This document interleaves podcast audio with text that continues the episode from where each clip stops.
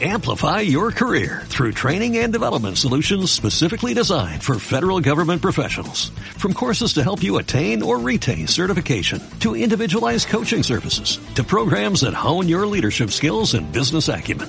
Management Concepts optimizes your professional development. Online, in person, individually, or groups. It's training that's measurably better. Learn more at managementconcepts.com. That's managementconcepts.com. 2, 1. Hi everybody, it's an honor to me uh, be today in the city of Burdeos representing the Spanish CrossFit community and it's my duty to thank Greg Glassman for creating a sport that, in my opinion, is changing the world. Thank you, Greg. You're very welcome.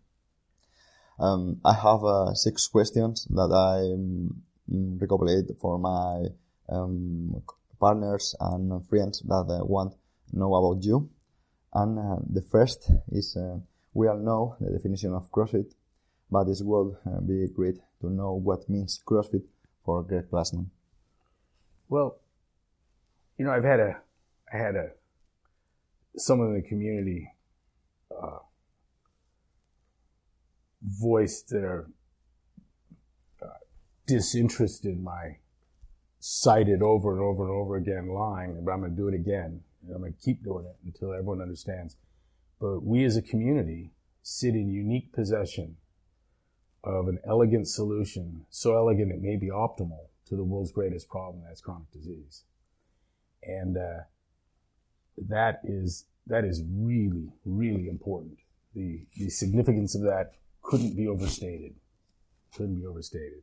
We've got runaway uh, uh, rates of chronic disease. It's getting worse. It's uh, accounting for somewhere between 70 to 90% of deaths right now. We don't know for sure.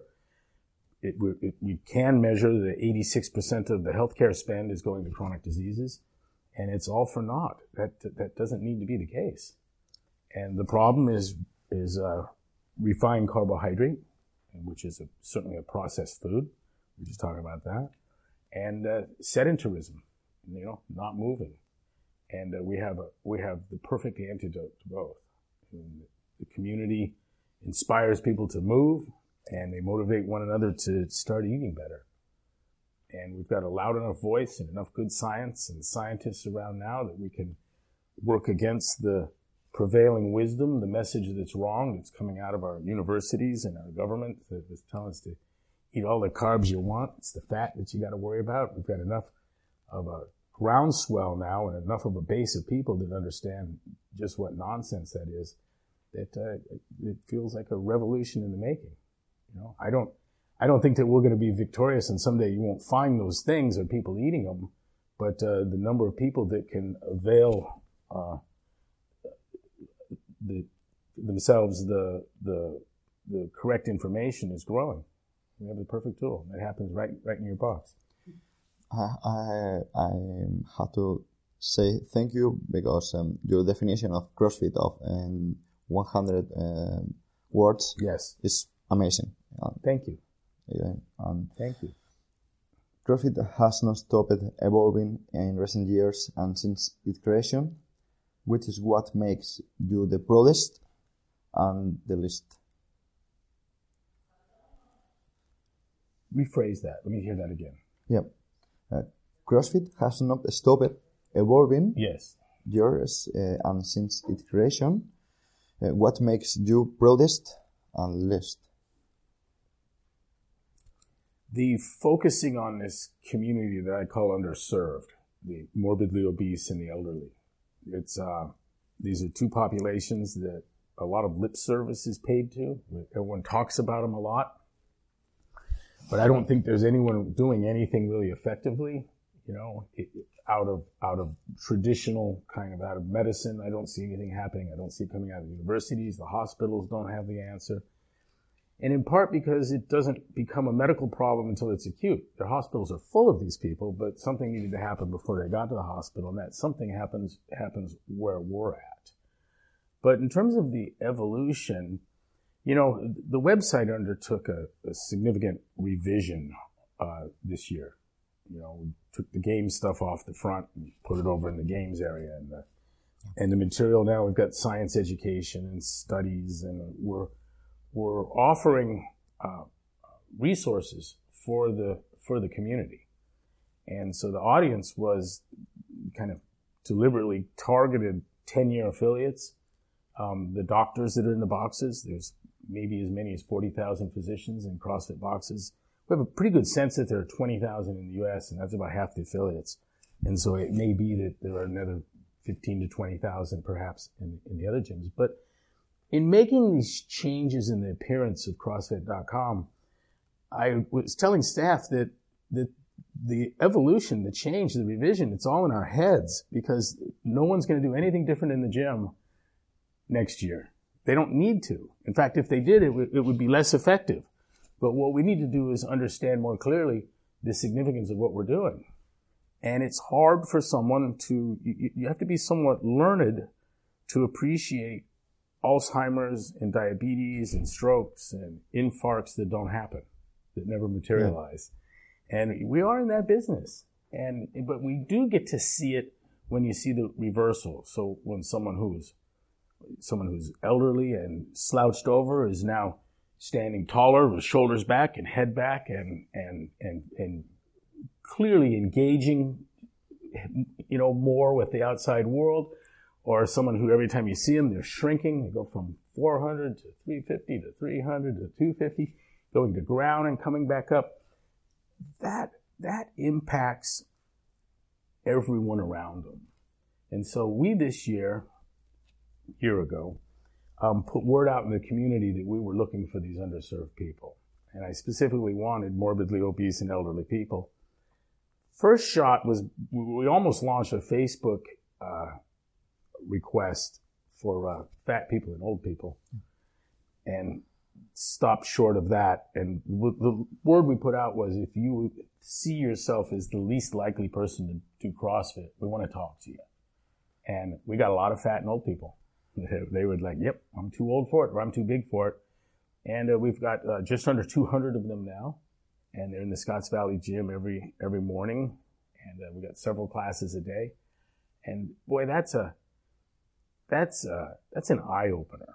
You know, nothing new, but you know the different levels on which you know something. You can kind of know something and then you can just live it, feel it, breathe it, see it. And I think that's been good for everyone. Uh, no, the, the, the, the evolution is, lies in, in our coming to terms with the importance of what we're doing. That this isn't just a sport. You know, um, football is a very popular sport, whether you're talking about American or European, right? Very, very big, very popular. But well, let me let me just stick with our American football. Um, yeah. uh, you know, we have more than good reason to suspect that this isn't the healthiest thing in the world, right? You know, if you've heard about the yep. CTE issue. By the way, the, the gal that works that uh, has done that research, that work as a CrossFitter, which is pretty cool. But this uh, traumatic encephalopathy uh, is there. It's a it's a problem. But even if a sport makes kids fit, um, what we're doing is by the by the participation uh, is unprecedented. You know, I don't know. Is there is there a, a football or soccer program for uh, for morbidly obese people or the elderly? I would guess not. I would guess not. And so it's a spectator sport with a lot of kids that play it, right? And we got something different. We got something different, you know. And if you showed me someone that weighed, you know, 200 kilos, my first thought isn't that they, they need to play football, you know, or, but if they said, Hey, I think I'd like to, I would encourage it. Yeah. You know, anything. We'll kick the ball around. I'll walk with you, you know. Um, the press to pay. Yeah, yeah, yeah. But I know exactly what we do in, in your gym tomorrow. The, let me share one thing that's like, you know, we've all seen burpees and we know about burpees and I don't use burpees in the gym. Um, I've had three or four good back tweaks of otherwise healthy people doing burpees.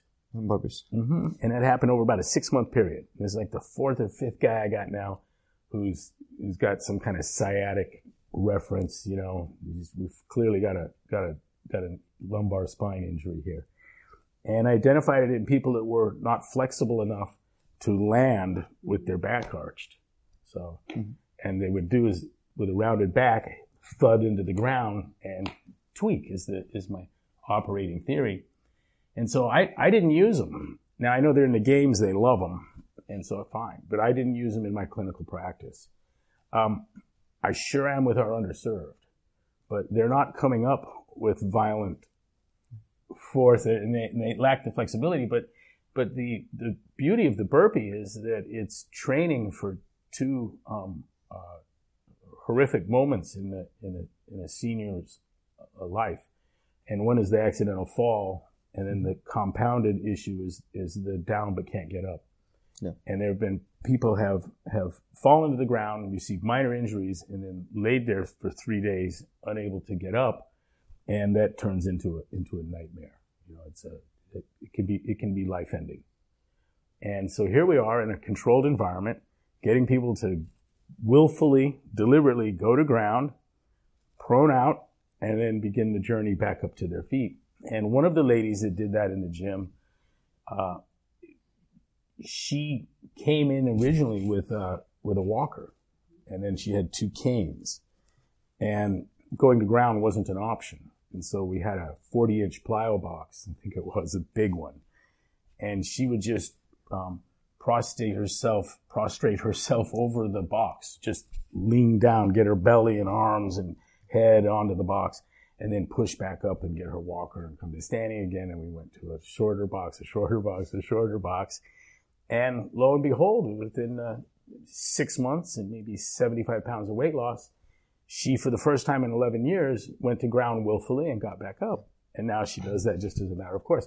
Now, you talk about, you know, evolution and seeing things. I mean, I mean, that, that changes the burpee for me forever yeah. in my head. It's okay. So it's a thing we see the games athletes do. It's a good way to hurt your general population, and it's the most important thing that you can teach someone who's morbidly obese or senior. Yeah, and uh, it's uh, I don't know of anything like that, by the way. It doesn't work in the middle, but does on both ends. But it's cool, and it, I do believe it to be a fact.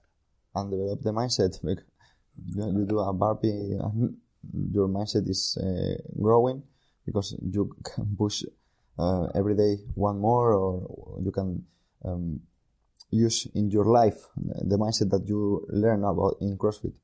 You know, I I asked this gal. She said, "I haven't been to the ground willfully and gotten back up in 11 years." And I go, "How do you remember the date?" She goes, "Well, because the fireman had to kick my door down and pick me up and put me on the couch." And I was like, "Oh yeah, you would remember that, you know." And I was just like, I didn't, I wasn't prepared for that, you know, and I should have been, but I am now. I get it. I get it. So you remember what a horrible thing it would be to be living by yourself and to know that if you get down on the ground, you've got a big problem. I can't imagine that. It's terrifying. Um, but Greg, you got the answer though, Pedro. Greg, um, oftentimes you are wearing a shirt that said unbelievable. Um, where are the principles of Greg Glassman? Well, I'll tell you what, they're not they're not tied in any way, shape, or form to money. Mm-hmm. Um, I'm not excited by money. I'm not. Uh, it's nice because I'm, I'm, wealthy, but um, I'm no I'm no happier than I was when I when I was poor, and I have uh, friends close to me that don't hesitate to tell me what they really think, and told me that I haven't changed at all. And so the unbuyable thing was just a powerful message to uh, to a, uh, an attempt at a hostile takeover of the business that this wasn't for sale. At the time, I said that anything that creates this much health and wealth, and for me, the wealth was not, not my salary, but, but the 15,000 um, professional trainers in the training space that are independent owner operators of a gym. That's, that's really exciting, you know. And uh, what we've got a, training cadre now. I think the number is probably 150, 175,000 trainers have been through the L1 program. And I'm going to say that probably half of those are are actively involved in in uh, earning their living through that through that effort, maybe more. But that's uh, that's you know I'm, I'm proud of that, proud of that those opportunities. my experiences with my affiliates have taught me, and I get to go to Harvard Business School every year now and surprise them with my take that business is the art and science of providing uniquely attractive opportunities for other people. Uniquely attractive is evidenced by what? They avail themselves of that opportunity. They take it. Um, uniquely attractive, they chose what you're offering and not something else. And other people, that's pretty clear what that means too, not for me, but for others. In being in Santa Cruz for so long, which is a, a bedroom community of the of the Silicon Valley, I I had uh, two or three billionaire clients, famous name clients, and I know Lauren had a few as well. And I'm going to share with you that it was really neat to to spend a lot of good time, personal time with these with these men and, uh, and one woman, and uh, they were not motivated by money. They're not. That would, that would be a tremendous misunderstanding. I have a friend who's a serial billionaire. He's made a billion, spent it all, made a billion, spent it all. He just keeps getting filthy rich and then get as broke as fast as he can. And uh, uh, his thing is is code, and it's not. It's and when he writes successful code that's got more lines and works with less glitches and errors than yours, um, it, it, it's crazy stimulating to him. It's for him proof that he's smarter than the other guys. And that's not, I don't know, I wouldn't say that's noble, but it isn't the same as the money. It just happens though that if you can write code that has fewer lines and works more efficiently, um, you will get rich for doing that. And that's what he liked was the, was the, was the, the code. And I'm going to tell you that, uh, that uh, I think that's what's behind. Uh, now I know I know the, there's kind of a West Coast in the states. There's a West Coast East Coast kind of divide in business types, and uh, uh the entrepreneurial kind of technical. Uh, all those people out, west, particularly in the, in the California economy, um, very few of those people seem to me to be motivated by money. I think that, I think that would be a misapprehension. So that's all the unbuyable thing is. I don't think my affiliates are trying to get rich. I don't know if you can get rich running a gym, you know, but, but look, you know, my doctor over here didn't go to medical school to make money. She went to medical school to, to, to cure and heal sick kids. Mm-hmm. And, uh, and that's a, that's a, a noble profession, an important profession, and you'll do very well financially. And that's, you know, there's a, there's a lot there. It's a, I think I think doing something important and being able to feed your kids is is half of life. Greg, uh, what advice would you give uh, yourself, but find it hard to listen? I am by temperament um, uh, uh cynical, and by intellect, I'm a skeptic. And I keep having to ratchet up my cynicism because things are so much fucking worse than you could ever believe. I'm just, I, I just, I, I can't get over it, how bad things are. And so we're all reading Rigor Mortis. And uh, I'm in my third or fourth read of it. I'm going to memorize that book. But, uh, and we, have got, there, there are dozens of those books, maybe hundreds. There's a whole genre now of, of uh, whistleblowers people, you know, refugees from medicine stepping away and telling just how bad things are. And uh, uh, I'm surprised that I keep being surprised at how how rotten things are. One of the things that keeps surprising me is is when we find scientific misconduct for cash. Um, it's amazing how little money's given. People sell out so cheap ten thousand dollars. You can get a guy to not write that sugar was. A, it wasn't even that much. It was a, adjusted for inflation, maybe it was.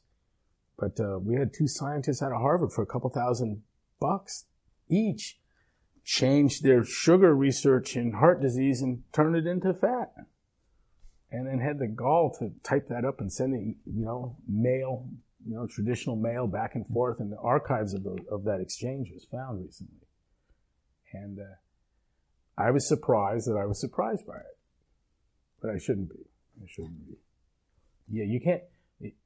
The, the, a good part of our trainer education is going to be to increase the skepticism of the of the trainer.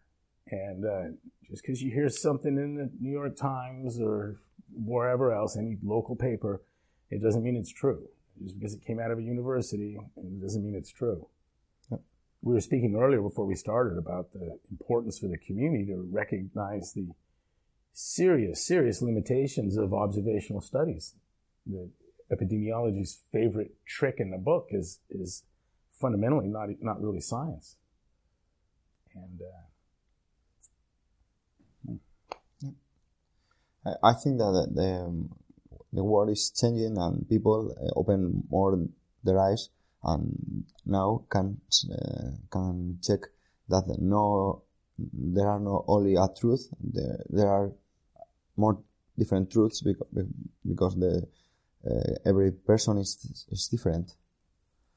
We have we have embraced. I don't mean the CrossFit community, but the world, the universe has embraced some theories about metabolism and health that don't comport with clinical reality. And one of the, our jobs at, at CrossFit is to uh, let everyone know that uh, um, a theory that doesn't doesn't bear out, that doesn't doesn't work, it's okay to reject it. And we've all seen enough in the gym now that we understand what it what you do to someone to improve their health, you know. And it doesn't look like a low fat diet. And the carbs aren't unlimited. Yeah. Greg, um, have you you know you don't Spain doesn't have a lot of fat people like America. Not bad. Uh, we some? have. you get? Are you getting yeah. some now? Yeah. Yeah. Not bad, but we have a lot. Have you had? Has someone lost hundred pounds in your gym?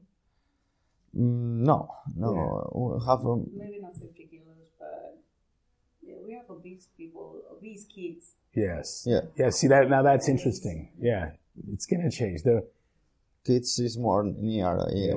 of, of uh, one of the best ways to be a fat adult is to be a fat kid. It's a great start. Yeah, that's interesting. Greg, uh, the last one, if you So could... this may be the first generation of fat children? Second, third? Yeah, I would say, yeah. Yeah. yeah.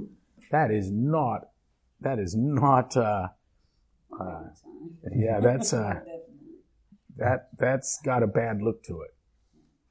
Yeah.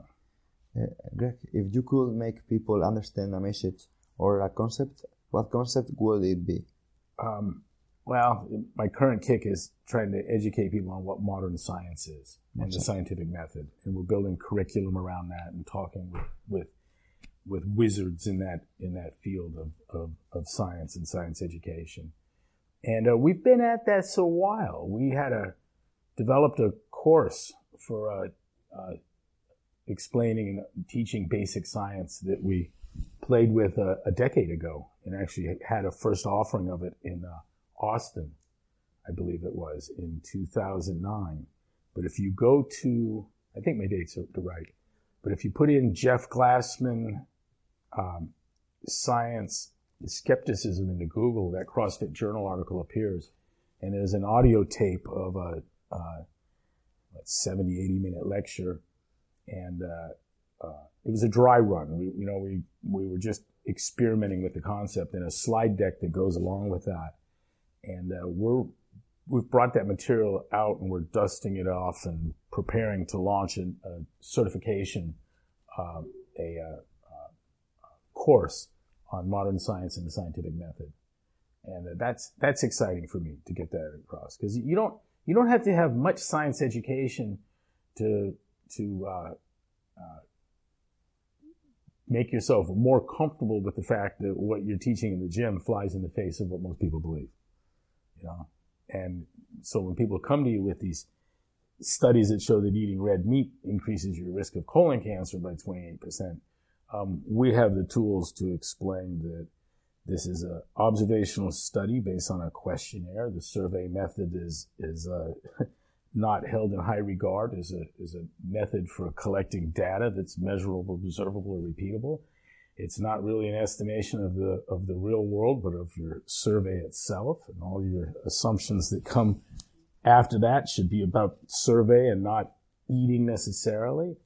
Um, that's just bad science, and there's so much of that, So much of that. I'd like to, I think we would, we would benefit from teaching, uh, people to ignore these observational studies, to not accept them. They won't quit coming and you can, you can, easiest thing in the world to fudge. I would expect a lot of them to, to be, to, uh, it seems like a prime thing to, uh, to alter the data on. The, the, the, falsification, fabrication, it seems ripe for that kind of study. Now, I go there because we of CrossFitters have been victims of fabrication and falsification and seeing the ease with which a editor-in-chief of a peer-reviewed journal, William Kraemer, National Strength Conditioning uh, uh, Research Journal, what is it called? Strength, Strength, Journal of Strength and Conditioning Research, William Kraemer, editor-in-chief. We actually get, have the emails where he's suborning the falsification of data. And, and the, the young investigators dutifully complied and made up, made up injury data, you know? And so do I think that, that, uh, the food industry would hire scientists that would, at the end, start playing with the numbers until you got the, the right result? Of course that's happening. Of course that's happening. I, you know, this scientific misconduct thing isn't new for us.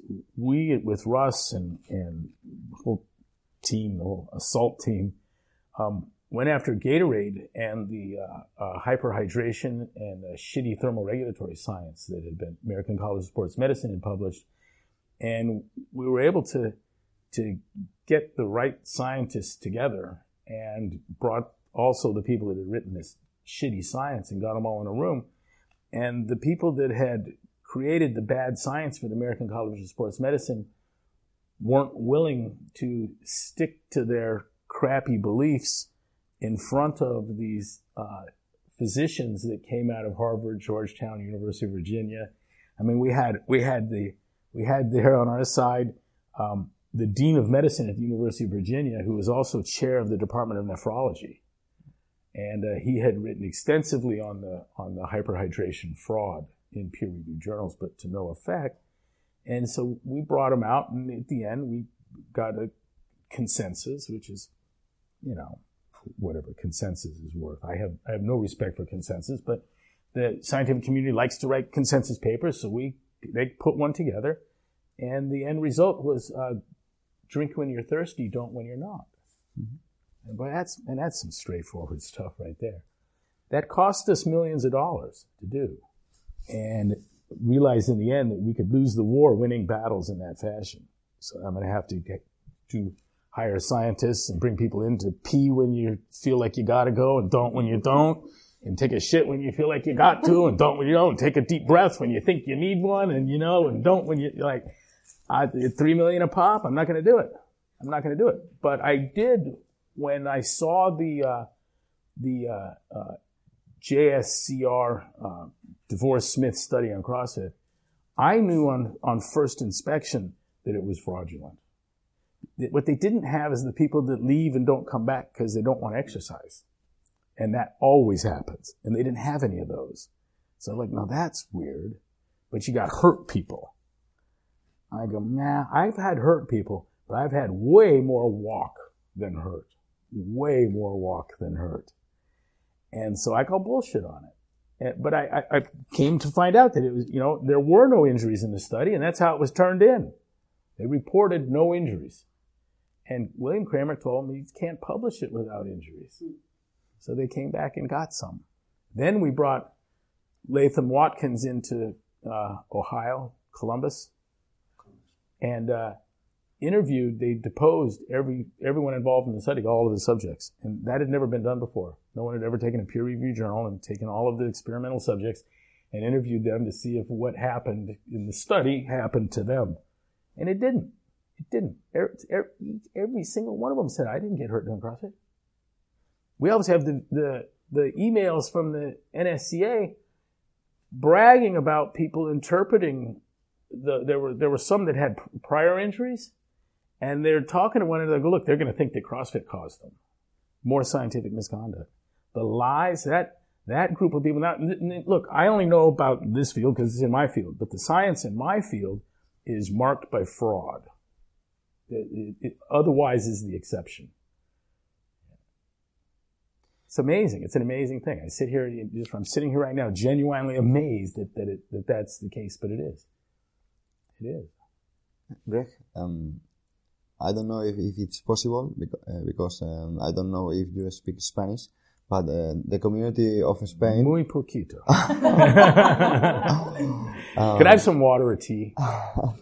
I'll well, try. I'll, okay. Yeah. last, last time we spoke Do you want to try send a message in Spanish for like, the community? Hola? Yeah. for example, um, eh, yo soy Greg Glassman y saludo a la comunidad española. Hola a todos. Hola, eh, hola a todos los CrossFit España. Hola, hola a todos CrossFit España. Yeah, nice. Okay, um, we finish here. Uh, thank you, You're so welcome. It's a great opportunity. It's a dream for me because uh, I follow your work uh, since a lot of years, and for for me, it's, it's Pe- Pedro, you've been doing my work all these years. you know, you've been following my work. You've been doing it. Yeah. Um, I don't I don't train very many people. I do get into the, our our little group, you know, downstairs and hang with them and render advice. Um, but uh, you're doing all you're doing all the work, and I'm I'm acutely aware of that. And I I I lead um, because you allow me to, and so and so thank you. Thank you. Amplify your career through training and development solutions specifically designed for federal government professionals. From courses to help you attain or retain certification, to individualized coaching services, to programs that hone your leadership skills and business acumen, Management Concepts optimizes your professional development. Online, in person, individually, or groups. It's training that's measurably better. Learn more at managementconcepts.com. That's managementconcepts.com.